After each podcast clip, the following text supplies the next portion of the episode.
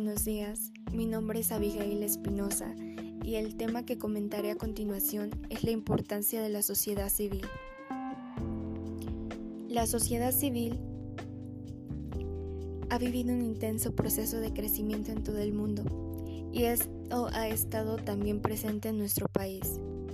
Los grupos y organizaciones se multiplican y con ello también se abren nuevos y más complejos frentes de acción. Los ciudadanos asumen papeles y ocupan espacios antes reservados solo a la acción gubernamental. Esta nueva presencia ciudadana es uno de los datos que definen la modernidad y una de las mayores esperanzas en la construcción social del nuevo siglo. Principalmente, la sociedad civil es un actor de gran valor para la vida democrática. La participación ciudadana proactiva permite que disminuya la verticalidad en la toma de decisiones públicas, especialmente cuando se tratan aspectos que afectan de manera directa los derechos de grupos y personas. En México, el tercer sector está apenas consolidado, si bien existen un sinfín de organizaciones legalmente registradas. Son pocas las que llevan a cabo funciones relativas a la formulación, la implementación, la evaluación y el seguimiento de políticas públicas, y menos aún las que generan mecanismos de incidencia pública para influir en la agencia política y la consecuencia toma de decisiones públicas. Ahora bien, cabe mencionar que las ciencias sociales han debido afrontar el resto de elaboración de marcos conceptuales y analíticos que permiten abordar las transformaciones de las sociedades contemporáneas. Resaltan los desafíos en materia de desarrollo económico, gobernabilidad, inclusión social, ampliación de la ciudadanía, movilización, etc. En este sentido, se ha abordado el estudio de la sociedad civil y los movimientos sociales antes vistos, como actores que pertenecen a esta, para comprender la precisión ejercida a los gobiernos democráticos en América Latina, particularmente en México, para impulsar la expansión de derechos ciudadanos, las reformas democráticas, la visibilidad y el reconocimiento a grupos indígenas y afrodescendientes. En las últimas décadas del siglo XX, buena parte de las ciencias sociales han dado un sinfín de problemática para este siglo, centrada en sus esfuerzos en pensar las transformaciones de las sociedades contemporáneas y los desafíos que les presentan en materia de desarrollo económico, gobernabilidad, inclusión social, nuevos canales de participación ciudadana, movilización social, entre otros. En este marco de desintegración de los regímenes comunistas y las transiciones de la democracia en los gobiernos autoritarios de América Latina, emerge la sociedad civil como un privilegio de deber estudiado para ser comprendido como dicho proceso. Desde esta perspectiva pueden entenderse las precisiones relativas por diversos actores y movimientos sociales, los cuales vienen acompañados de críticas a los canales de representación tradicional, partidos políticos y ejercicio de derechos de participación en elecciones periódicas fundamentalmente. Todo lo anterior ha sumado a la discusión la importancia de redimensionar la noción de la ciudadanía, haciendo una visión más amplia integral y como el caso de los aportes realizados desde el feminismo hacia una noción diferenciada que permita visualizar la particularidad de algunos grupos sociales. Esto se complejiza al incorporarle el papel de la sociedad civil. Puede cumplir con el marco de procesos públicos, políticos, contemporáneos. Esto es así ya que no hay acuerdo sobre la noción de la sociedad civil por lo que se afirma su carácter controvertido polisémico.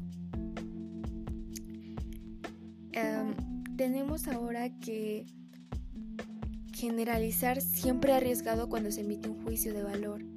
En este caso, la antropología y las ciencias sociales no es recomendable para nada hacerlo, menos aún en tiempos como los actuales, en que los elementos que componen el conglomerado que integre una nación es tan diverso y plural.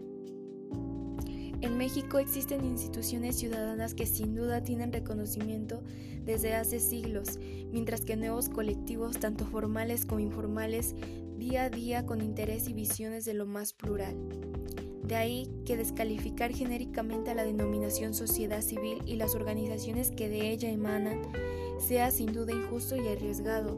Sin sociedad civil, entendida como el espacio en el que los ciudadanos de las más variadas ideologías y formas de pensar expresan y canalizan intereses y objetos comunes de manera voluntaria, organizada y de forma independiente del Estado, no podría ser democrática.